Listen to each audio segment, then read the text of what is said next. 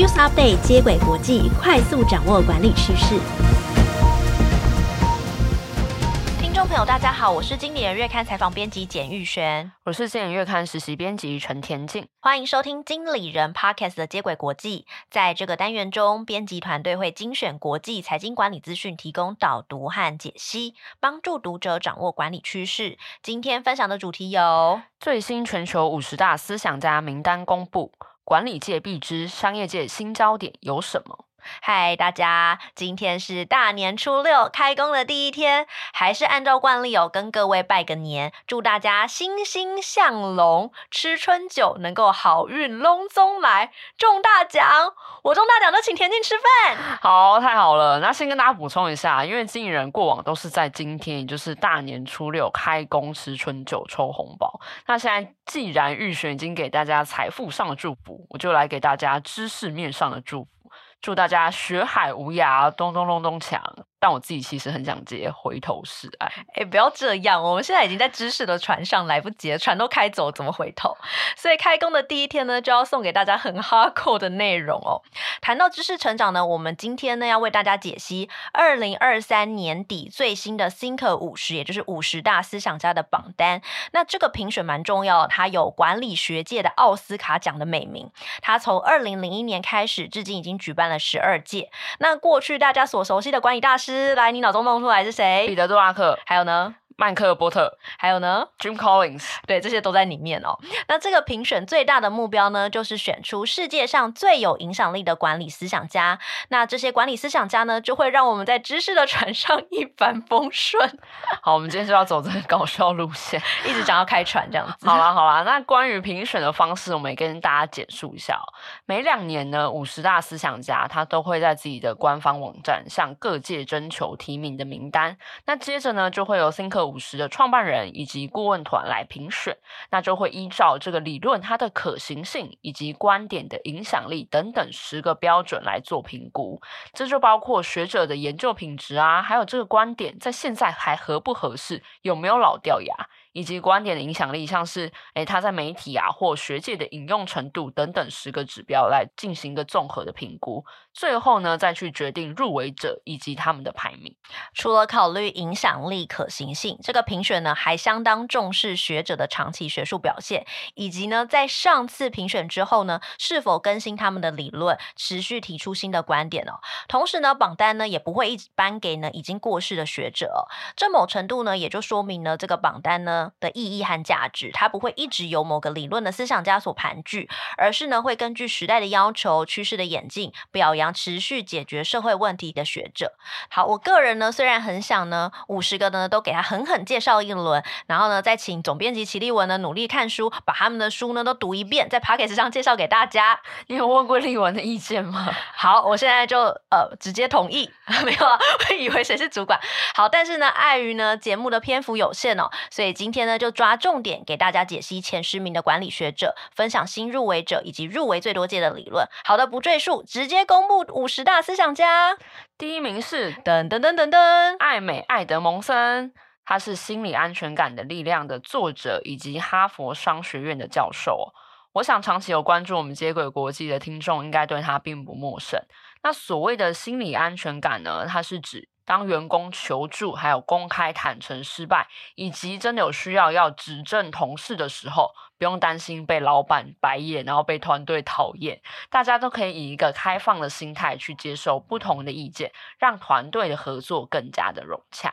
那《心理安全感力量》这本书最精彩的观点呢，就是他要指出，团队合作度高的医院，他们的出错率反而会最高。你就觉得很奇怪啊，团队合作很高，那他们应该可以一起克服难关吧？其实那个因果关系。是反过来的，就是因为他们的团队的心理安全感很高，所以他们愿意把错误讲出来。那这个讲出来的过程中，错误就被登记起来了。所以呢，呃，但是错误被登记起来不代表不好，反而是诶，因为这个错误被找出来，所以他们可以一起进步哦。不过呢，回过头来看，为什么心理安全感的概念能够连续两届蝉联第一名呢？艾德蒙森呢，在去年的媒体受访就表示哦，因为疫情呢，改变了实体办公的模式，人跟人呢就会开始透过。荧幕交流跟开会，那人际关系的梳理也让大家更不敢表达意见，就想说，哎，有些意见好像在荧幕上面讲，好像不礼貌，那就更不讲了。或者是我跟你的连接度不够，我也不敢讲。这个时候呢，心理安全感的维系就更重要了。而爱德蒙森呢，也循着心理安全感的概念呢，在去年呢推出正确的错误。那这本书呢还没有呃中文版，所以它英文版的名称叫 Right Kind of Wrong。那爱德蒙森在书中也有将错误分类成两种。那一种错误呢，是当你没有注意到 SOP，也就是流程所导致的缺失。那另一种呢，是当你在尝试新事物而承受的风险。比方说，当我现在做完了一个新专案之后，然后这个结果不如预期，然后如果组织没有去好好检视说，诶，为什么会没有达标，然后去检视这些错误，就觉得啊，错了就是错了，就算了。你就没有办法让这个错误变得更有价值，团队也没有办法进步。所以主管必须要意识到，没错，讨论错误是很困难的事情。但是你还是要帮助同仁以学习作为目的，坦然的面对失败。好，期待这本书能够出中文版，然后很快的呢跟台湾的听众朋友见面哦。接着呢来公布第二名，噔噔噔噔噔，就是大家的老朋友逆思维的作者亚当格兰特哦。再跟大家讲一下什么是逆思维哦。逆思维呢指的是愿意检视自己的假设，大胆打破常规的思维模式哦。格兰特呢在书中呢就用很多精彩的故事呢来说明这个。的道理。那想跟大家补充一下，格兰特他也在去年出版了新书，叫做《隐性的潜力》。那他也是没有中文书，他的原文是《Hidden Potential》。那这本书想给大家的观念是：成功的关键不是与生俱来的天赋，而是你的性格还有要不要进步的这个动机哦。那书中也有提到很多自我学习的观念，像是踏出舒适圈，然后持续的挑战更难的任务。虽然我还没有看到书哦，但是有透过一些书评。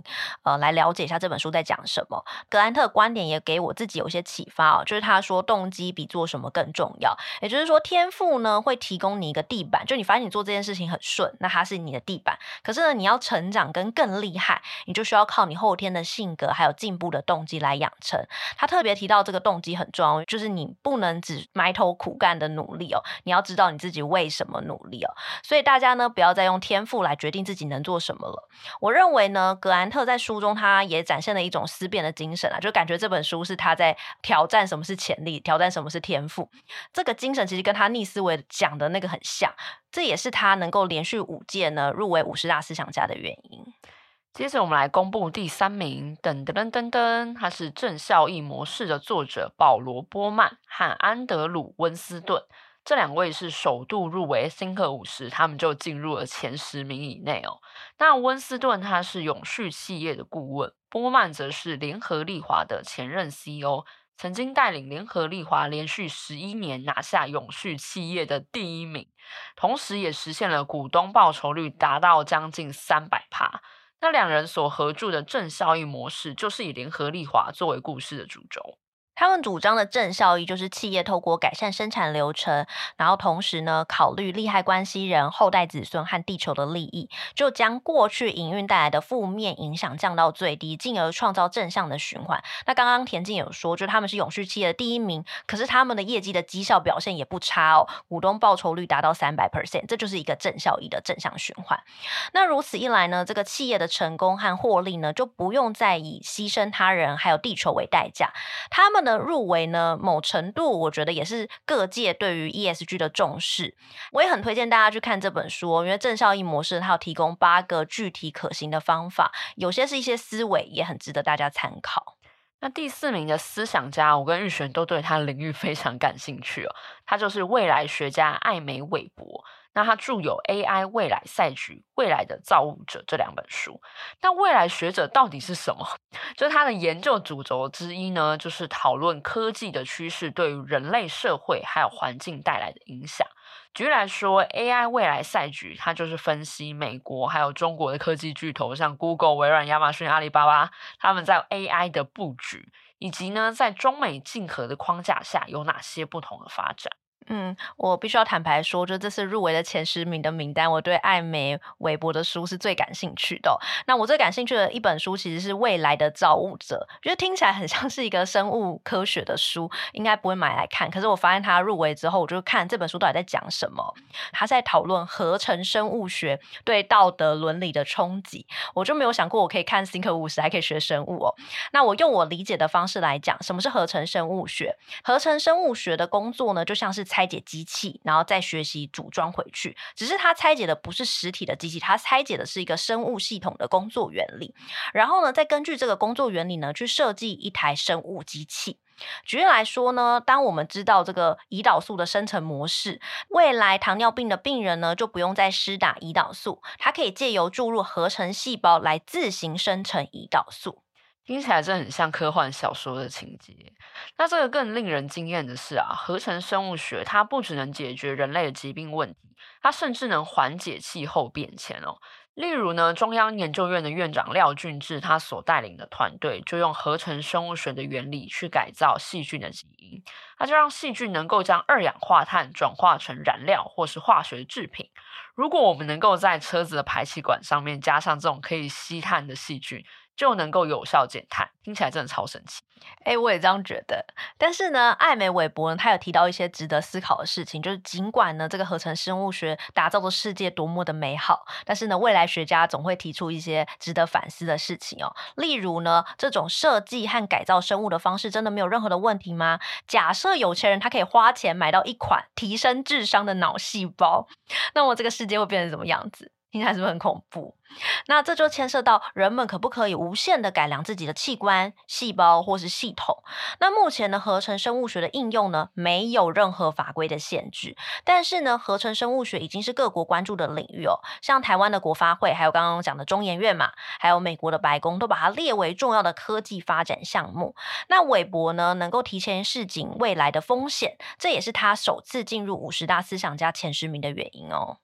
第五名是大家的熟面孔金伟灿和乐尼莫伯尼。好，可以直接到第六名了。好了，大家已经知道他谁了是吗？好了，好，请田静继续介绍。好，他就是蓝海策略的提出者，相信大家都已经很熟悉啊，甚至可以不用讲。好啦，那今天还是想分享一下，是两位作者在去年出版了新书，叫做《超越颠覆》，然后它也是中文的战译名哦，原文叫做《Beyond Disruption》。这个书名呢，其实大家直觉会觉得，哎。那他就是在指颠覆式创新嘛？但其实作者主张的是，并不是只有颠覆式创新它很有价值。现在企业要追求创新，应该有新的途径，也就是呢，企业要应用创意来解决问题，为他人、为社会带来更多的效益，来创造一个多赢的局势。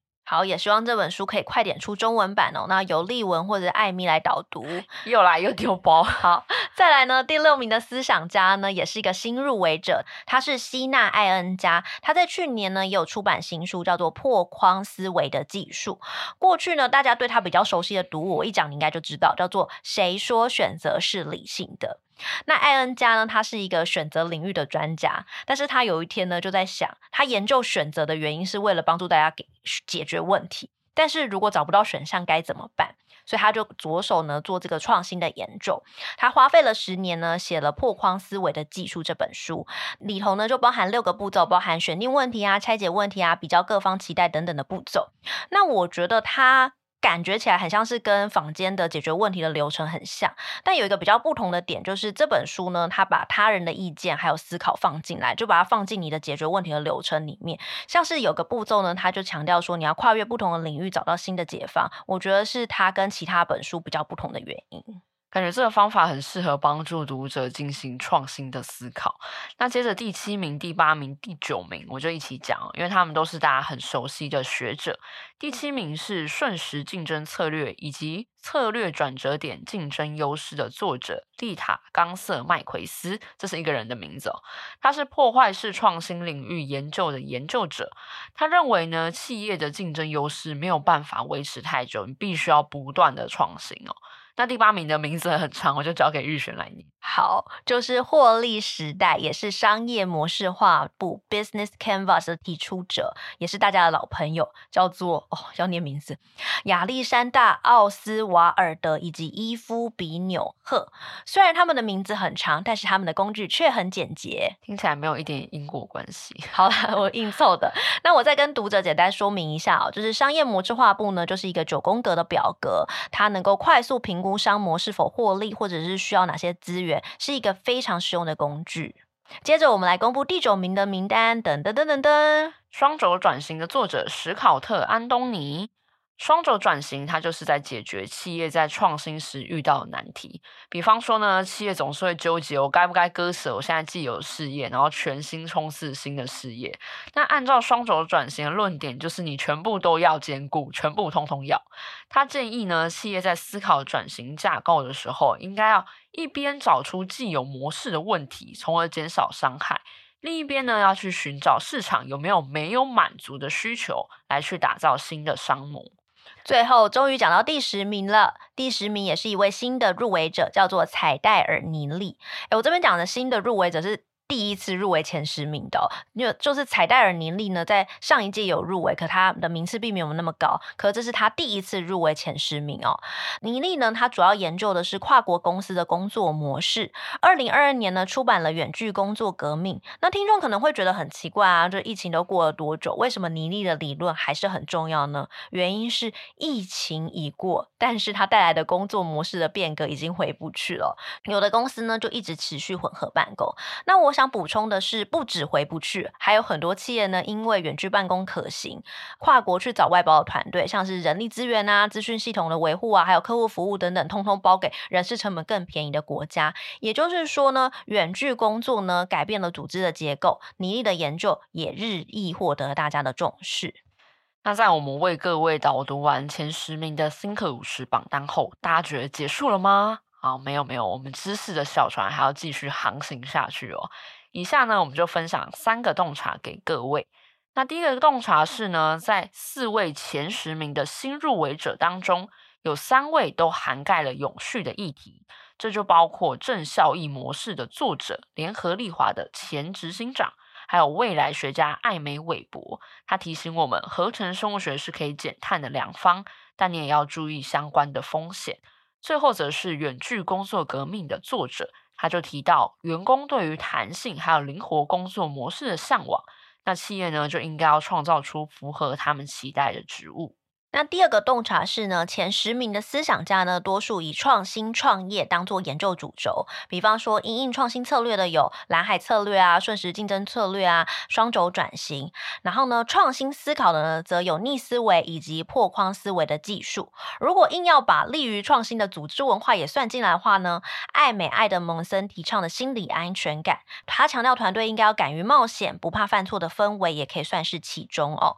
这就代表创新在快速变。变迁的时代更为重要，这边也给大家一个参考依据哦。就是大家可能会很好奇说，诶，这个榜单已经十二届了，第十二届的十前十名是这个。那二十年前，就是二零零一年的时候，这个榜单刚公布的时候的前十名有谁？我跟大家念一下哦，有行销大师科特勒，组织学家明兹伯格，还有策略家盖瑞哈默尔。我的感觉是，二十年前的入围者就是偏向纵向的专长，就是说他在一个领域非常的专精，比如说行销啊、组织变革。但是现在入围的学者，他的著作更加的跨领域，就是跟我们一样要成为一个 T 型人哦，结合了心理学、管理学、经济学的概念，而且实用度更高。不知道田静有没有这样觉得？我觉得真的是，而且它真的体现了时代的趋势。我在看，不是时代的眼泪，开玩笑的。好，那我觉得现在入围 Thinker 五十前十名的学者，他们的书相对来说更加的好读啦。那一般的工作者，你去看都会觉得受益良多。很多书籍像是逆思维、破框思维技术、心理安全感的力量，都有登上各大书籍网站的排行榜，尤其是逆思维。好，那最后一个洞察也是我们观察十二届榜单之后，发现有两个。主题深获企业的欢迎。第一呢是策略，第二是领导力。为什么会有这个观察？就是我们从二零零一年的五十大呃思想家公布之后呢，我们就开始统计，就是去计算，就是哪些学者入围很多次哦。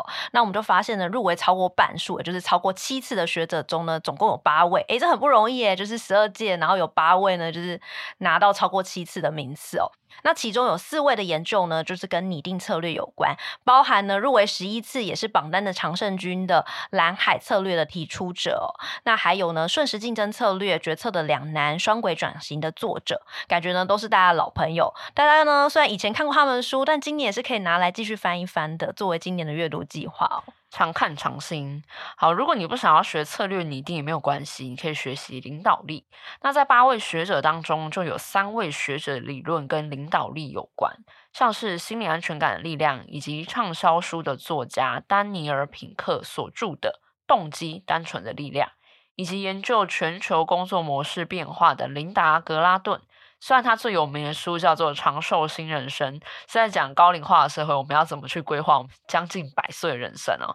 不过他也在前年因应了疫情，推出了混合办公的转型方针，这也算是涵盖领导力的主轴。就从我进入经理人工作以来呢，每两年呢都会很期待 Think 五十的榜单哦，因为呢它是我做题目然后讲 Podcast 的灵感。听起来真的好恐惧。好了，没有没有没有，回过头来讲哦，就是榜单的变化呢，某程度呢反映了趋势，也是读者关心的方向哦。那被选入的管理学家呢，一定都有真的本事，他们研究有实证的基础哦。那如果听众朋友呢想要持续的扩展眼界，那认识他们一定很有帮助。那就请玉璇今年为我们导读 Thinker 五十排行前十名的著作吧。呃，好的，我会努力。请丽文、艾米和贝森来帮忙。好啦，那最后为大家总结一下这则新闻：五十大思想家最新排名出炉，心理安全感力量，艾美·艾德摩森持续蝉联第一。蓝海策略的作者成为上榜届数最多的思想家。此外呢，在二零二三年的名单当中，我们也获得了三个洞察：第一是永续的议题是新入围者关注的主轴。第二是在前十名的思想家当中，更关注创新创业的议题，理论呢相对来说也比二十年前更加实用。第三个洞察则是纵观十二届的榜单，入围超过半数的思想家。他们研究的领域集中在策略的制定以及领导力。很谢谢田静的分享，相信大家一定都收获满满。那如果没有听清楚的，可以搜寻 Thinker 五十经理人，里头有更完整的榜单解析哦。